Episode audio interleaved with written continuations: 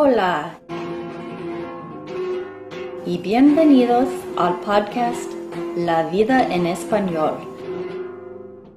donde hablamos sobre temas interesantes y corrientes para practicar y aprender el español.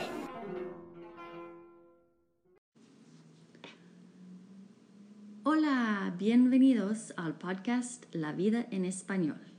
Me llamo Jenny y en este episodio y unos cuantos episodios que siguen este episodio, yo voy a leer un libro de unos de uno de mis autores cristianos favoritos, Max Lucado.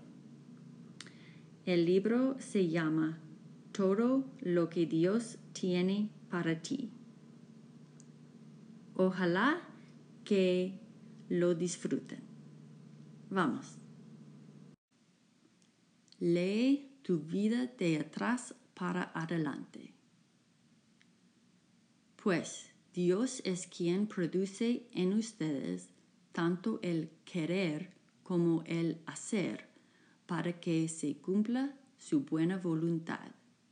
Filipenses capítulo 2, versículo 13. Cada cierto tiempo nos dejamos llevar por el ritmo de la vida. No nos resistimos a él ni ofrecemos batalla, solo nos dejamos ir. Una corriente más fuerte nos levanta, nos arrastra, así que nos atrevemos a decir, fui creado para esto. ¿Conoces esa corriente? Seguro que sí. Vuelve a tu juventud. ¿Qué actividad fue la que te sedujo para que salieras de las sombrías calles del aburrimiento a un parque de atracciones lleno de espectáculos, sonidos y colores? ¿Qué fuegos artificiales? Cada nervio del cuerpo vibraba. Cada célula del cerebro chisporroteaba. Los cinco sentidos se pusieron en funcionamiento. ¿Qué es lo que provocó esto en ti? ¿Montar un avión de juguete en el garaje? Ayudar a tu tía a plantar semillas en el jardín, organizar juegos para tus compañeros de recreo. Eres capaz de recordar detalles vívidos de esos días, el olor del pegamento, la sensación de la tierra húmeda, los alegres gritos de los niños era mágico. El único momento negativo fue aquel en el que todo terminó. Avancemos unos años. La niñez da paso a la adolescencia, la escuela primaria a la secundaria y posteriormente a la educación superior. Piensa en tus memorias favoritas. En esos momentos de plenitud sin restricciones de tiempo ni límites de energía. En aquello que ponía todos tus cilindros en marcha. Te pregunto de nuevo, ¿qué es lo que hacías? ¿Qué es lo que te encantaba? ¿Qué es lo que te estimulaba? ¿Qué te interesaba? Si la edad y la paciencia te lo permiten, reflexiona en algo más. Analiza los mejores días que tuviste como adulto joven. Olvídate de las penas, de las adversidades Durante los buenos tiempos, ¿qué actividades te sostenían? ¿Qué objetos coleccionabas? ¿Qué asuntos considerabas? ¿Notas algún tema común?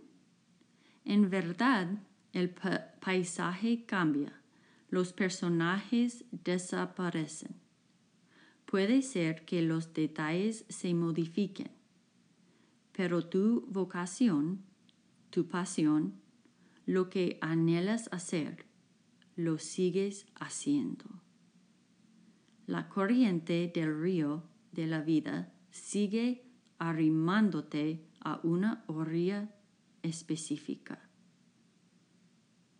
Siempre arreglando cosas, desafiando sistemas, organizando datos, abogando por los pequeños, generando contactos entre bastidores o pretendiendo estar en el centro del escenario, siempre haciendo lo mismo. ¿Y por qué no? Es algo que puedes hacer con facilidad, no sin esfuerzo, pero con menos esfuerzo que tus compañeros. Tal vez te has preguntado por qué otros tienen tanta dificultad para batear la pelota de béisbol o para analizar una oración. Cualquiera es capaz de ensamblar un televisor si tiene un kit de bricolaje. ¿No es cierto? No, no es así. Pero David sí pudo. Lo hizo a los 12 años. Él había comenzado el em-, emprendimiento con su padre, pero cuando, cuando su papá tuvo que embarcar en la marina, David continuó solo con el proyecto. Dedicó horas después del colegio a hacer diagramas, instalar tubos y soldar cables. Antes de que volviese su padre, la familia tenía un nuevo aparato de televisión. Hasta la fecha, un cuarto de siglo después, a David le brillan los ojos cuando narra el momento en el que la primera imagen apareció en la pantalla. No sorprende que se graduara con un título en ingeniería civil. A David le encanta montar cosas. Aún lo hace Solo hay que preguntarles a unos 100 muchachos que fueron a la Academia Carver, un colegio de vanguardia en el centro de San Antonio. David Robinson lo edificó.